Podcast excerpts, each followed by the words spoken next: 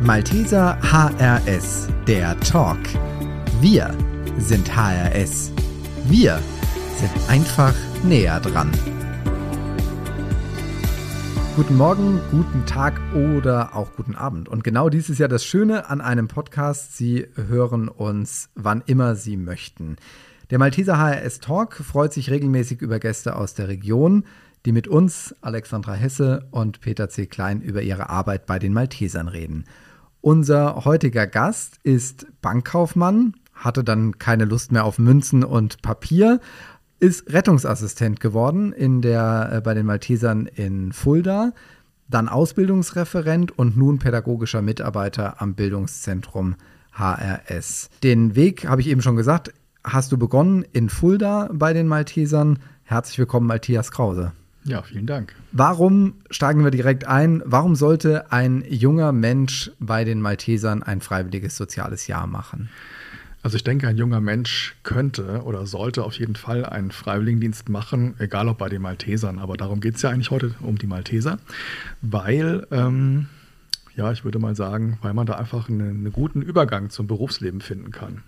Ich war selber damals Zivildienstleistender und das hat mir ja auch geholfen, mein, meinen Beruf zu wechseln vom Bankkaufmann zum Rettungsassistent, wie du es eben schon anklingen ließest.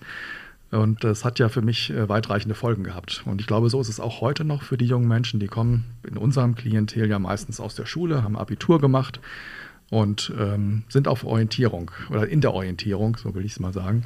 Und da ist so ein Freiwilligendienst eigentlich eine gute Gelegenheit, einfach mal ein Berufsfeld kennenzulernen, ganz unverbindlich, mit einer gewissen Verantwortung ja, aber auch nicht die immense Verantwortung. Und ich glaube, das ist das Spannende, sich da ein Jahr zu gönnen, was für die Gesellschaft auch zu tun. Das ist ja auch wichtig. Denn äh, viele Bereiche wären ohne Freiwillige gar nicht denkbar oder auch finanzierbar. Und selber nehmen sie natürlich auch eine ganze Menge mit aus dem Jahr an Erfahrungswerten, an Eindrücken, die ihnen keiner mehr nehmen kann. Mhm. Matthias, wir haben jetzt viel darüber gehört aus der Perspektive des jungen Menschen, der ein soziales Jahr machen würde. Jetzt schauen wir mal auf die Perspektive der Malteser und auf deine Arbeit. Du bist zuständig für die Freiwilligendienste in HS zusammen mit einer Kollegin und einem Kollegen. Ich könnte mir gut vorstellen, äh, wenn man so viel mit jungen Leuten zu tun hat, hält denn diese Arbeit auch selbst jung? Und welche Herausforderungen siehst du? Ja, das ist eine spannende Frage. Ich frage mich das jedes Mal, ob mich die Arbeit jung hält. Ähm, wir, wir, haben ja Präsenzseminare, übernachten in Jugendherbergen und ähm, auch was wir inhaltlich so machen, natürlich äh, ist das sehr partizipativ zum einen ausgerichtet. Die Freiwilligen bestimmen, was im, im Seminar gemacht werden soll. Und meine Aufgabe ist es ja dann, das äh, zu organisieren und äh, durchzuführen, zu begleiten. Und trotzdem denke ich immer wieder, ich bin jetzt äh, um die 50, ist das noch so das, das Passende für mich, wenn man doch, mhm. die Altersspanne wird ja doch immer weiter. Und hin und wieder hole ich mir ein Feedback von den Freiwilligen und sie sagen, du bist längst nicht so alt, wie du aussiehst. und äh, das ist irgendwie nettes Feedback. Die bestätigen mich darin, äh, das doch durchaus weiterhin zu tun. Also die, solange die Rückmeldungen positiv sind, denke ich, äh, mache ich weiter und das hält mich schon jung, denn äh, die Themen sind einfach spannend. Äh, das sind teilweise Themen von Jugendlichen. Also es geht oft um Sucht und Drogen. Das will jetzt nicht sagen, dass Jugendliche alle süchtig sind, aber es ist ein Thema, was sie beschäftigt. Und das habe ich eigentlich in jeder Seminargruppe jedes Jahr irgendwie auf dem Trapez. Und äh, es ist schön, sich damit zu beschäftigen und natürlich auch die Sprache der Jugend so ein bisschen mitzubekommen. Und das, also ich würde sagen, es passt noch. Erstaunlich, wie ruhig du dabei bleibst. Also ich, ich kenne dich ja jetzt schon einen Moment und äh, also äh, da ähm, kann man ja schon Jugendliche auch kennenlernen, die doch etwas ja, kräftiger unterwegs sind, sage ich mal. Und äh, ja, also deine, deine Ruhe bringt da, glaube ich, ganz viel, ganz viel Positives mit. Kannst du kurz erklären, ähm, welche Freiwilligendienste es gibt und wo Freiwillige bei den Maltesern eingesetzt werden? Mhm. Ich würde aber gerne noch eine Sache korrigieren. Also wir sind zwar der Freiwilligendienst HRS, aber das ist natürlich eine, eine, ein, Satellit der Abteilung Freiwilligendienste generell. Wir sind ja ein bundesweiter Träger, haben ca. 900 Freiwillige insgesamt im Bundesgebiet eingesetzt bei den Maltesern und ähm, ja, da betreuen wir die Einsatzstellen in, in Hessen, Rheinland-Pfalz, Saarland. Genau, die, die Freiwilligen bei uns, ähm, wir haben sehr stark äh, Rettungsdienst, Krankentransport, lastige Seminargruppen, würde ich mal sagen. Aber ansonsten gibt es natürlich auch noch spannende andere Einsatzfelder. Erste-Hilfe-Ausbilder sind ein ganzer Teil am Start, die dort äh, Erste-Hilfe-Kurse geben. Dann haben wir den Fahrdienst, den Hausnotrufdienst, den Menüservice, äh, ambulante stationäre Pflege Jugendarbeit. Ähm, und dann gibt es hin und wieder noch welche, die so Exoten belegen, sage ich mal, Schulbegleitdienst oder ähm, Hausmeistertätigkeiten in Seniorenheimen. Genau. Mhm. Das würde ich mal so, ich hoffe, ich habe keinen vergessen. Oh, ja, wenn, hören wir die Beschwerden dann später. Man macht, macht deutlich, wie viel es doch ist. Also genau. Also ein buntes Programm. Ja, es ist wirklich ein breites Feld. Ich bin auch immer erstaunt, was die Malteser auch immer anbieten und da spiegelt sich das ja auch wieder. Ich höre aber auch immer wieder von den Kollegen, der eine oder andere Dienst hat irgendwie Imageprobleme, Freiwillige zu bekommen. Also andere Dienste, wie zum Beispiel der Rettungsdienst, da wollen viele hin. Es gibt aber auch Dienste, wo nicht so viele hin möchten. Ähm, hast du da einen Tipp, was äh, die äh, machen könnten, um ihren Dienst irgendwie attraktiver zu machen? Geht's ans Eingemachte. also wir sind ja auch beratend tätig für die Einsatzstellen und ähm, ich denke, wenn, wenn die Frage so kommt, äh, würde mir jetzt zum Beispiel der tatsächlich der Hausnotruf vielleicht einfallen, der schon irgendwie attraktiv ist, weil man da ja auch gefordert ist, man ist alleine unterwegs, hilft einsamen Menschen wieder aufzustehen oder muss auch mal äh, erste Hilfe leisten oder auch Schlimmeres vielleicht äh, dort verrichten, also anspruchsvolleres verrichten. Manchmal wird es auch unter den Scheffel gestellt. Ich glaube, die leisten da schon eine ganze Menge. Und gleichzeitig denke ich aber, ist die Einarbeitung das A und O. Und da würde ich sagen, da hapert es manchmal so ein bisschen in diesem Metier. Wenn die einfach eine qualifiziertere Ausbildung bekommen würden, dann wäre es allein deshalb schon attraktiver, da zu starten. Wenn die zum Beispiel zum Rettungssanitäter oder Einsatzhelfer ausgebildet werden, dann wäre das nochmal eine ganz andere Liga. Mhm. Und dann, ja, und Vielleicht ist es auch manchmal interessant, diese Dienste zu kombinieren. Mir fallen Dienststellen ein, die kombinieren zum Beispiel den ärztlichen Bereitschaftsdienst mit äh, dem Krankentransport. Und diese Mischung macht es dann vielleicht aus, dass man nicht immer nur für den ärztlichen Bereitschaftsdienst Mittwoch, Nachmittags und am Wochenende und nachts unterwegs ist, sondern eben auch mal diese Zeiten für sich dann hat und eben tagsüber einen Krankenwagen fährt. Du hast Krankenwagen gesagt. Ja, Krankentransport man Krankenwagen. Krankentransportwagen.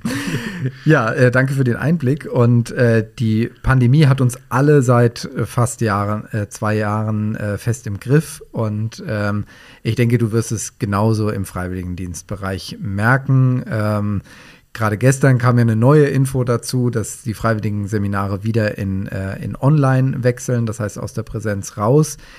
Wie hast du es festgestellt in diesen zwei Jahren? Welche Schwierigkeiten hatten die Dienststellen, Freiwillige zu akquirieren oder hatten sie die vielleicht gar nicht? Äh, und, und der Stand an Freiwilligen ist, ist der gleiche wie vor der Pandemie. Wir hatten vielleicht anfangs ein bisschen Sorge, wie sich das entwickeln wird, aber tatsächlich sind die Zahlen stabil geblieben. Und ich glaube, dass uns und auch allen anderen Trägern da in die Karten gespielt hat, dass halt Freiwilligendienste im Ausland äh, schwierig oder gar nicht möglich waren dass dann viele dann doch im Inland geblieben sind und sich hier orientiert haben. Und ähm, insofern hat sich das vielleicht ganz gut gefügt. Und gleichzeitig ist es halt einfach eine Herausforderung für, für mich jetzt Seminare zu geben unter Pandemiebedingungen. Wir haben Hygienekonzepte des, der Häuser zu beachten, der Länder zu beachten und der Malteser zu beachten. Und das funktioniert tagsüber auch ganz gut. Also wir halten dort die Abstände und die Maskenpflicht ein.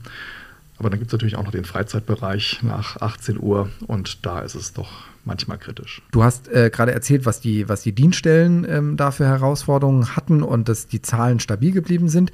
Welche Herausforderungen gab es für dich? Also ich kann mir vorstellen, von heute auf morgen, von Präsenz auf Online äh, umzustellen, da gibt es doch einige Herausforderungen.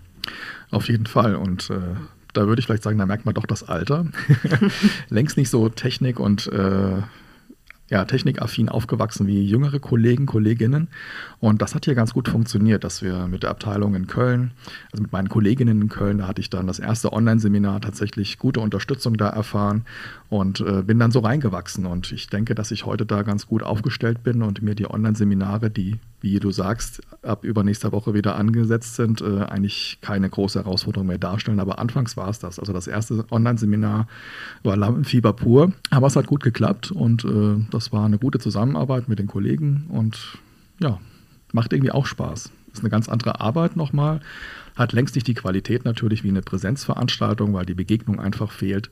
Aber dennoch äh, habe ich da auch ganz gute Arbeitsergebnisse, glaube ich, für die Freiwilligen rausholen können und äh, zumindest ja. Und ich glaube, man, man lernt auch kennen dabei, also geht es mir zumindest in vielen Online-Terminen, es ist schon viel Ähnlichkeit da zum, zum Live-Termin. Ähm, also keine Ahnung, wenn jemand gerne am Handy spielt, dann macht er das online genauso wie im Live-Termin. ähm, und, und so gibt es ja tausend andere ja, Sachen ja. auch, ja. Also ja. von daher, ja. Man kann gut mit Hintergründen spielen. Das äh, ist auch eine nette ja. Challenge so für die Freiwilligen teilweise gewesen. Genau. Schwierig ist ein bisschen so die Kamerabeteiligung. Das macht es in der Moderation mhm. ein bisschen schwierig. Wenn man nur auf Avatare guckt, auf Initialen, äh, das darf ein bisschen besser werden. Mhm. Ja. Ich denke, eine andere Herausforderung, ähm, auch außerhalb von Pandemiezeiten, ist die Konkurrenzsituation, in der wir stehen als Malteser. Es gibt andere Hilfsorganisationen. Wenn man gerade in die Zeitungen schaut, es sind wieder ganz viele Anzeigen von Stadtverwaltungen, von, ach, ich weiß gar nicht, wer alles Freiwillige sucht. Und natürlich auch das große Klima- und Umweltthema, Stichwort Fridays for Future. Ähm, wir denken, dass viele Jugendliche und auch ähm, Schulabgänger sich vielleicht auch in dem Bereich mehr engagieren als noch in früheren früheren Zeiten. Wie geht ihr denn damit um? Was gibt es denn für Wege, die ihr da begeht, um äh, für die jungen Menschen das attraktiv zu machen? Und hat sich das geändert in den letzten Jahren? Das ist eine schwierige Frage, ob sich das geändert hat, weil ich nicht genau weiß, was die Freiwilligen so, also das Thema äh, Umwelt taucht jetzt in, den, in meinen Seminargruppen mhm. jetzt weniger auf, deswegen kann ich das nicht so genau beantworten. Aber was hat sich sonst geändert? Also ich denke, wir Malteser leben davon. Wir wissen zumindest aus Evaluationen, dass 30 Prozent der Freiwilligen äh, bei uns bleiben insgesamt bei den Maltesern. Das heißt, wir sind auf jeden Fall irgendwie doch ein attraktiver Arbeitgeber per se.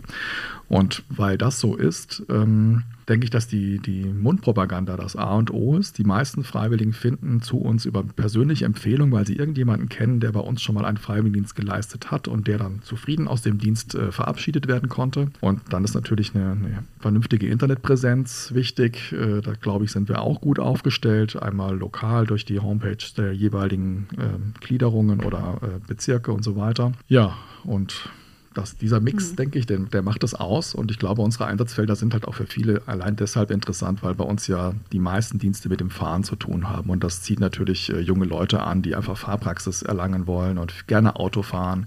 Und dass äh, die Ausbildung teilweise sehr qualifiziert ist. Es gibt ja den Rettungsdienst Krankentransport und die Erste-Hilfe-Ausbildung. Da wird ja auch viel Geld in die Hand genommen, um die jungen Leute zu befähigen, das auszuüben. Und ich glaube, das äh, sind so unsere unsere Merkmale, würde ich jetzt primär erstmal sagen. Das finde ich ja sehr beruhigend, dass du immer noch solche Dinge sagst wie Mundpropaganda und Qualität und jetzt nicht, ähm, dass das Digitale das A und O ist. Das natürlich dazugehört, wie du sagst, der gesunde Mix ist wichtig, aber ist ja schon mal beruhigend zu hören. Mhm. Ich hatte neulich äh, tatsächlich ein Gespräch mit einem Freiwilligen, und da ging es darum, um die äh, oder warum Klientel im Rettungsdienst Krankentransport sagt, äh, wir seien irgendwie netter als andere Mitbewerber. Und äh, seine Theorie ist, und die war echt interessant, dass es vielleicht daran liegt, dass wir zufriedenere Mitarbeiter haben bei den Maltesern und dass das Arbeiten hier einfach eine ganz andere Qualität, das Arbeiten an sich eine Qualität hat und sie und das halt überschwappt auf Patienten und Patientinnen. Das heißt, ich kann als Kernbotschaft eigentlich schon mitnehmen und äh, auch für die Dienststellen, die uns jetzt zuhören, dass äh, genau diese Attraktivität auf der Dienststelle das Wichtige ist und äh, ich da einfach schauen muss, dass ich ein, ein gutes Miteinander pflege und äh, so eben auch viele Freiwillige gewinne und die Zeitungsannonce gut und schön ist, äh, das Mundpropagandathema aber das ja. Wichtigere. Das denke ich auch, wenn die, wenn die Einarbeitung gut ist, was ich vorhin schon mal sagte, wenn die Wertschätzung vor Ort gelebt wird und das ankommt bei den Freiwilligen, dann glaube ich, sind wir auf einem guten Weg. Sehr schön. Und du hast als junger Mensch, du hast es eben schon kurz gemacht, äh, kurz erzählt, dass du den Wehrdienst verweigert hast, wie man ja so schön gesagt hast. Ich darf das sagen, ich habe es auch getan und Zivildienst gemacht hast. Mhm. Ähm, wo bist du eingestiegen äh, im, im Zivildienst und warum ist deine Wahl auf den Zivildienst und nicht auf den Wehrdienst gefallen? Interessant, dass du das fragst. Eigentlich wollte ich ja zur Bundeswehr. Ich wollte damals zur Marine, aber die haben mich nicht genommen. Die haben mich für die Marine ausgemustert und dann dachte ich, dann mache ich gar nichts. und so bin ich dann tatsächlich zum Rettungsdienst gekommen. Das war damals in Rothenburg an der Fulda beim Roten Kreuz. Da habe ich äh, meine 15 Monate gemacht seinerzeit noch. Und das hat mir so viel mehr Spaß gemacht, als in der Bank äh, zu arbeiten, weil man einfach nah am Menschen dran war. Man kommt in intime Szenen rein zu Hause und so weiter. Und äh, ja, das lag mir einfach besser, habe ich dann festgestellt. Wie findest du die Idee, wieder ein verpflichtendes Jahr zu machen? Ja, das wird ja oft diskutiert und ähm, wir haben uns auch schon im Kollegenkreis ausgetauscht und auch meine Meinung ist, dass das äh, keine gute Idee ist, zu verpflichten. A, gibt es gar nicht genug Stellen. Äh, man müsste ja auch wieder pädagogisch begleiten. Das, das ist ja unvorstellbar und unleistbar. Aber man könnte das ist jetzt wieder meine Meinung, vielleicht irgendwie die, an der Attraktivität dessen ein bisschen schrauben, dass man sagt, eine Person, ein Mensch, der einen Freiwilligendienst leistet, hat vielleicht paar Rentenpunkte mehr, wie auch immer, was sich äh, der Staat dazu einfallen lassen könnte, um es irgendwie attraktiver zu machen. Und dann gäbe es immer noch eine Selektion von denen, die sagen, irgendwie ist das nichts für mich, ich möchte gleich studieren und äh, aber da könnte schon ein bisschen noch nachgebessert werden. Ganz am Anfang unseres Gespräches haben wir ja schon von deinem, ja, ich nenne das jetzt einfach mal so despektierlich, turbulenten Lebenslauf gehört, vom Bankkaufmann zum Pädagogen. Macht ja auch nicht jeder. Ähm, aber auch innerhalb der Malteser hast du einen interessanten Schritt äh, gegangen, und zwar vom Rettungsdienst jetzt in deine heutige Tätigkeit. Warum hast du dich gegen den Rettungsdienst entschieden und bist jetzt in dieser Stelle, wo du jetzt bist? So ein bisschen Wehmut war schon dabei, den Rettungsdienst zu verlassen. Ähm, aber ich habe dann einfach gemerkt, äh, mit, mit, zunehmendem Alter, und da kann ich jetzt nur für mich sprechen, es gibt ja noch genug Kollegen, die auch mein Alter haben und immer noch in dem Beruf tätig sind. Ähm, für mich war die Zeit gekommen, irgendwie was anderes zu suchen. Das nächtliche Aufstehen fiel mir schwer und ähm, ich habe, glaube ich, auch zu viel dann mit nach Hause genommen und das war irgendwie Zeit für mich, aus dem Schichtdienst irgendwie auszuschalten. Und dann wurde mir, ich hatte eigentlich immer gute Vorgesetzte bei den Maltesern, wurde mir angeboten, zunächst Ausbildungsreferent zu werden in der Diözese Fulda. Das habe ich zwei Jahre begleiten dürfen. Und dann ergab es sich zufälligerweise eher, dass man Pädagogen gesucht hat, äh, weil der, das war vor zehn Jahren, weil der äh, Zivildienst ausgesetzt wurde und der Bundesfreiwilligendienst eingeführt wurde. Und dann hat man noch mehr Freiwillige zur Betreuung gehabt bei den Maltesern und man hat nach Pädagogen gesucht und so kam ich als Sozialpädagoge damals ins Spiel. Das war eine glückliche Fügung, die einfach mein Leben positiv verändert hat und äh, ja, mich sehr zufrieden macht. Ich mache den Job wirklich, wirklich gerne. Merkt man dir an und aus ja. dem Nähkästchen geplaudert, da doch so ein bisschen äh, hat sich ja die Fügung dann auch gut ergeben, dass du äh, beheimatet bist an einer Rettungsdienstschule. Äh, also von daher äh, unter dem Dach des Bildungszentrums HRS, ähm, glaube ich, ist es ja auch was, was du noch viel mitkriegst, äh, was den Rettungsdienstbereich angeht. Ja. Mhm. Genau. Ähm, wie ist dein Eindruck mit der Gewinnung von Freiwilligen? Wir hatten eben da schon mal den Blick drauf. Ich habe auch rausgehört aus den, aus den letzten Antworten von dir, es geht äh, primär wirklich um Attraktivität dabei. Also wie ähm, schaffen es die Dienststellen attraktiv zu sein? Und wie schafft es eben auch die Politik, ähm, das Freiwillige Soziale Jahr oder den Bundesfreiwilligendienst attraktiv zu machen? Wie ist dein Eindruck mit der Gewinnung? Nutzen wir da schon alle Kanäle von den Maltesern, also das, was du wahrnimmst? Oder gibt es da irgendwas, wo du sagst, das hörst du immer von den Freiwilligen? Vielleicht hast du es auch schon mal angesprochen, aber den Kanal nutzen wir nicht. Also Freiwillige haben mich da jetzt noch nicht angesprochen. Ähm, was wir jetzt neu machen, ist Podcast gerade. das äh, bespielen wir noch nicht. Und vielleicht gibt es auch noch eine ganze Menge. Ich kann die Frage jetzt wirklich nicht so gut beantworten, weil ich nicht so in dem im Werbebereich tätig bin. Für mich zählt einfach, was ich vorhin auch schon sagte, das, das persönliche Überzeugen eines Freiwilligen, der es dann einfach als Multiplikator weiterträgt. Genau, also jetzt als kleine Idee dazu wäre, keine Ahnung, ein Freiwilliger, der einen anderen wirbt, kriegt einen Aralgutschein habe ich Aral gesagt? Ein Tankgutschein. Äh, also ja, zum Beispiel. Also das, das wäre jetzt so eins, was du vielleicht von den Freiwilligen gehört hast, wo die sagen, äh, ja, also das ist ja leider so eine menschliche Eigenart, sage ich mal, dass man irgendwie für alles, was man macht, will man auch was haben. Ähm, und äh, oder viele äh, was haben wollen. Und ja, vielleicht ist es ja was, was du gehört hast. ja. ja. Vielleicht sind die Freiwilligen aber auch so gepolt, dass das gerade ein anderer Schlag vom Mensch ist, die vielleicht genau. das auch ja. gerne freiwillig machen, ohne eine Gegenleistung zu bekommen. Ja. ja. Mhm. Wir hatten ja vor einigen Jahren schon mal diese Idee, dass man tatsächlich über sowas nachgedacht mhm. hat, so, so ein Prämiensystem oder extra Urlaubstage. Und dann hatten wir ja weil wir uns nicht sicher waren, was, was zieht denn? Ist es der Freizeitparkbesuch? Ist es der Tankgutschein? Hatte ich tatsächlich äh, zwei oder drei meiner Gruppen befragt und da kam spannenderweise heraus, äh, dass sie sagten, nee, das brauchen wir eigentlich alles nicht. Wir mhm. brauchen eigentlich nur die, die Anerkennung und eine authentische Anerkennung vor Ort und mehr brauchen wir eigentlich nicht. Und dann würden wir auch mit auf Messen gehen und alles machen und das fand ich irgendwie damals äh, echt eine tolle Erkenntnis auch für mich, mhm. dass die gar nicht so ticken, wie ich gedacht habe. Ja. Ja, und dann äh, quasi nochmal, ich wiederhole es glaube ich jetzt zum vierten Mal für die Dienststellen da draußen, wirklich nochmal wichtig, äh, die Freiwilligen sind die Multiplikatoren und äh, alles das, was die Positives erleben, das geben sie weiter und äh, damit gibt es dann neue Freiwillige mhm. auf den Dienststellen, beziehungsweise die alten bleiben, weil sie dann hauptamtlich werden oder nebenberuflich nach, äh, während des Studiums vielleicht auch noch da sind. Ja. Ja.